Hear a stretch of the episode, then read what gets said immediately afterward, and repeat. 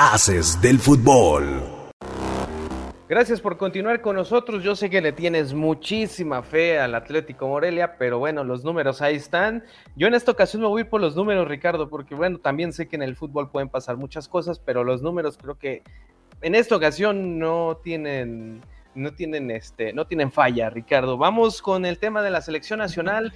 Eh, estará enfrentando esta semana, Ricardo, al equipo de Canadá, eh, para ser exactos, el jueves, el domingo a la selección de Honduras y el miércoles de la siguiente semana a la selección del Salvador. Nos van a dejar sin la poderosísima Liga MX, pero bueno, creo que podremos sobrevivir sin eh, fútbol de elite y poder ver, como dicen muchos, que a mí no me agrada cómo lo dicen, fútbol champán, no sé a qué se refieren, si es un fútbol que, es muy terso, muy suave, creo que por eso se refieren a ese tema. la selección mexicana enfrenta a Canadá, un partido bastante difícil, pero lo decía Memo Ochoa, no hay partidos fáciles en el hexagonal de la CONCACAF. Y eso también llama mucho la atención porque todavía siguen llamándolo el grande de, de CONCACAF que lo sigan llamando el grande, o sea, es, como al equipo del América, ¿no? Lo llaman el grande por lo que hizo hace 80 años, ¿no? Entonces, eh, es una cuestión más o menos así. El detalle y lo que preocupa de repente es que esta selección de Canadá viene invicta. Eso es algo como que la gente de repente no considera y, si estamos bien clavados a veces como medios de comunicación en, pegarle a la selección nacional en que no, es que debes pasar caminando y la realidad es que sí, se ha dejado mucho eh, por hacer aquí en el fútbol mexicano y pues de repente las demás ligas empiezan a alcanzar. Esa es una realidad, los seleccionados ya están también, hay más jugadores en Europa y de repente aquí no estamos generando, no les damos la oportunidad no ves tantos delanteros mexicanos jugando, los que están rompiéndola ahorita no los quieres llamar por lo que tú quieras, pero pues al final de cuentas creo que la selección nacional mexicana tendrá que empezar a demostrar que sí se le debe de seguir llamando el gigante con CACAF, porque tendría que tener más técnica, tendría que tener eh, mejor esquema de juego y, bueno, al final de cuentas, bueno, también en teoría tiene mejor director técnico, digo en la teoría porque al final de cuentas eh, la práctica no ha sido del todo la mejor, pero eh, creo yo que la selección nacional mexicana pues podría o tendría que ganar este partido ante el equipo de Canadá y yo no veo mal que metan a Guillermo Ochoa, yo sé que tú le tienes ahí como cierto eh, mala leche a ese jugador, pero pues Guillermo Ochoa ha demostrado que es uno de los mejores porteros de México. No, o sea, ¿de, dónde sacas que es el, los mejores porteros de México? Por favor, o sea, simplemente ahí te va. Eh, yo creo que aquí en esta convocatoria sobra un portero. Está Rodolfo Cota, Guillermo Ochoa, Jonathan Orozco y Alfredo Talavera. Creo que Orozco no debería estar en esta, en esta convocatoria. Eh, tendría que estar para que se empiece a fogar, a, foguear eh, Sebastián Jurado. Ah, pensé que querías a Corona, ya te iba a decir, no, sí, es pues ahí, en, sigues eh, viviendo del ayer. no, tendría que estar ahí, este, incluso Carlos Acevedo, pero creo que Carlos Acevedo está lesionado, entonces lo descartamos. Pero ya debería de estar el portero de Cruz Azul, el portero suplente de Cruz Azul, que es este. Jurado precisamente, y que por cierto le mandamos un saludo a nuestro amigo eh, Hugo Chávez, que fue quien lo descubrió en el Veracruz cuando tomó el interinato de este equipo eh, que ya desapareció. Sebastián Jurado creo que tendría que ya estar ahí en la convocatoria, dejando de lado a Jonathan Orozco. ¿Por qué? Porque se empiece a foguear para que empiece a ver eh, y a sentir esa vibra, ese entorno de selección nacional, porque ese portero tiene mucho potencial.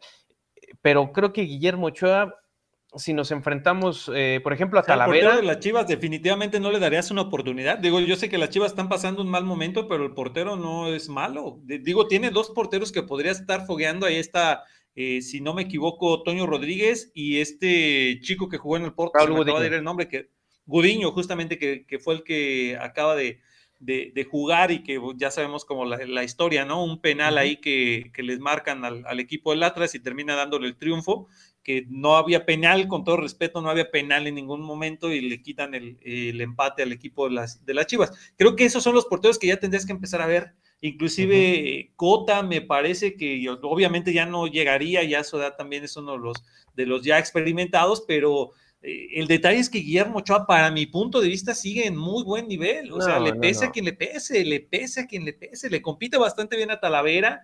Eh, por eso fue a jugar a las Olimpiadas Por eso sentó a Malagón. O sea. ¿O te parece que, fue meramente para vender playera? Mira, fue para, en cierta parte sí fue para vender playera y fue para, mira, Memo Ochoa en el próximo mundial va a ser su último mundial, se va a despedir de selección nacional. Eh, si no iba a estos olímpicos, ya no iba a volver a ir. Eh, tú sabes que. Yo lo sé, pero hizo buen papel. Hizo buen papel y no se lo podemos quitar tampoco. Hizo tan, hizo tan buen papel que no ganaron la de oro.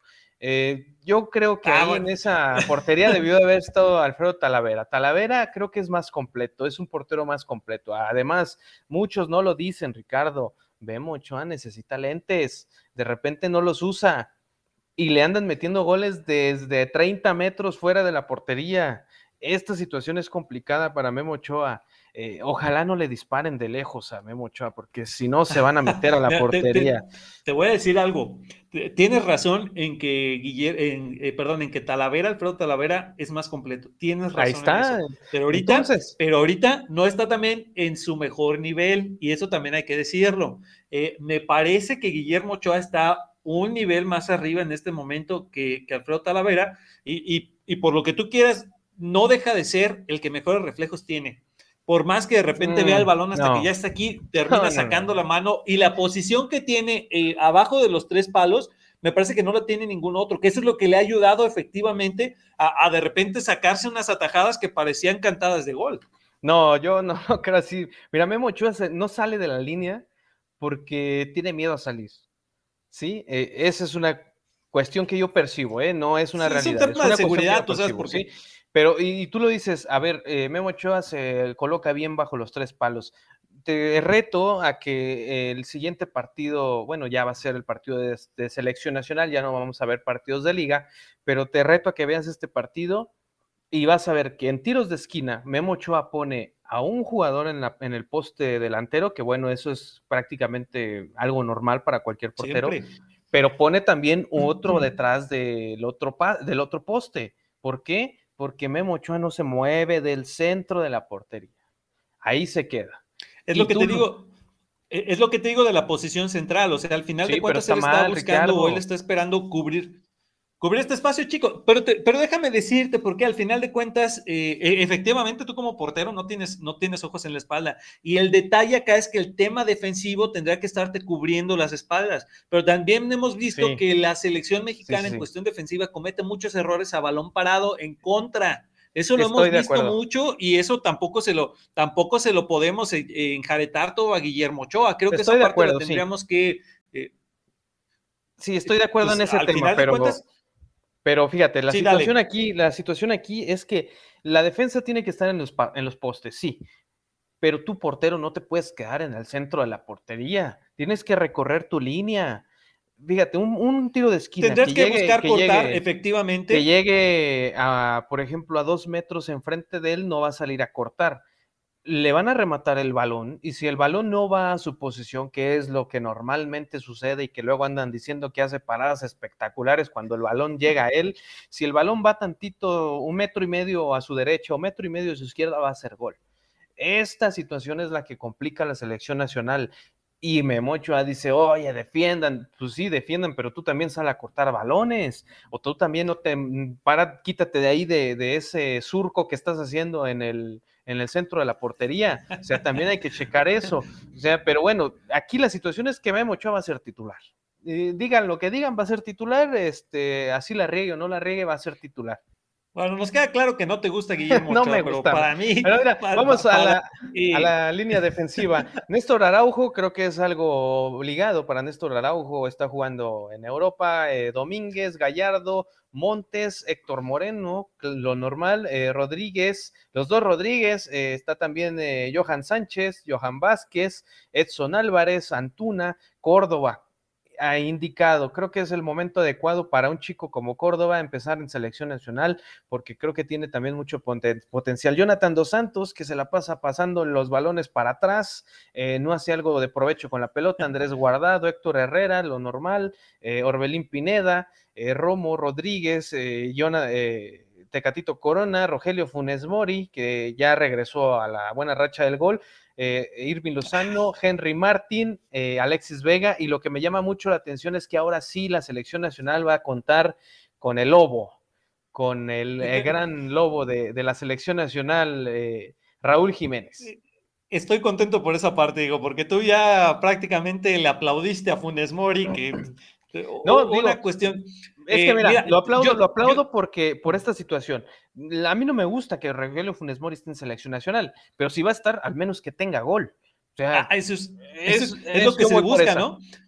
Pero también, pues, ¿cuántos goles ha metido, no? Eh, estadísticamente también tú lo has visto que es el, peor delantero en, en, hexagonales, o sea, no ha metido la cantidad de goles que se esperaba de él por cómo llegó, por la racha que traía, porque venía jugando bastante bien, porque se esperaba mucho de él, lo que tú quieras, ¿no? Y, tienes razón, se le está criticando muchísimo. A ver qué sucede ahora que ya va a estar también, eh, pues, el Lobo Mayor, ya lo comentaste, al final de cuentas Creo que Jiménez tendrá que demostrar que está regresando a su nivel. El partido que jugó este fin de semana me pareció extraordinario. Honestamente, esas dos eh, asistencias que hace, es, que la primera es una cosa impresionante. Le pasó el, el balón al espacio, un filtrado al espacio que nadie se lo iba a cortar, ¿no? Entonces, esas cuestiones que empieza a hacer Raúl Jiménez por no tener tanto gol en este momento, que afortunadamente ya hace 15 días también metió gol, eh, es, algo importante para la selección nacional mexicana, porque de repente eso es lo que le falta. Porque a veces tú has visto que la selección mexicana ya no pega de media distancia. Si no se anima Guardado, ya no le pegan. Si Héctor Herrera no se anima, ya no le pegan. Si, si Jonathan Dos Santos, con todo y que lo acabas de reventar, no le pega de media distancia, ya no le pega a nadie. O sea, esas son las cuestiones como que se tendrían que estar analizando. Y eh, me parece que tiene que jugar sí o sí Orbelín Pineda por el, momento que está viviendo. Y, y al final de cuentas, creo que esto es lo que va a beneficiar a la selección nacional mexicana. Creo que hay una buena camada de jugadores jóvenes también que se tendrían que estar fogueando, pero no creo que se les debe de dar este partido. Creo que en este partido lo tienen que tomar con seriedad porque el equipo de Canadá, en serio, si tú volteas a ver los videos, está jugando bastante bien el fútbol. Sí, exactamente. Eh, está jugando bastante bien. creo que, de hecho, te iba a decir, este partido es uno de los más complicados para la selección contra de Canadá. Eh, contra Honduras es complicado. Sí, eh, es, es, complicado contra Honduras pero por el tema del modo de juego de Honduras. Un, modo de juego muy físico, muy de golpeteo, muy este, cortado. Eh, el Salvador, pues también no se diga, es un poquito, es similar al de Honduras, pero un poquito más suave, más limpio.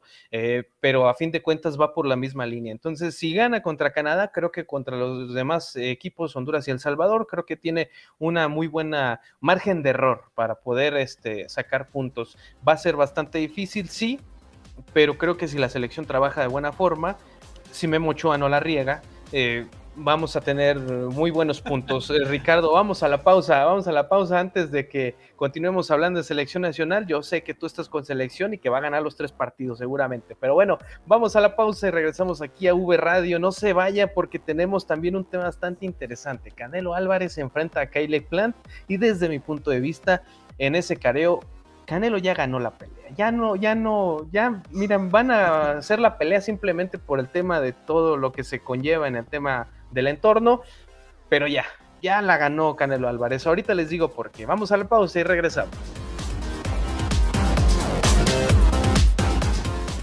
Haces del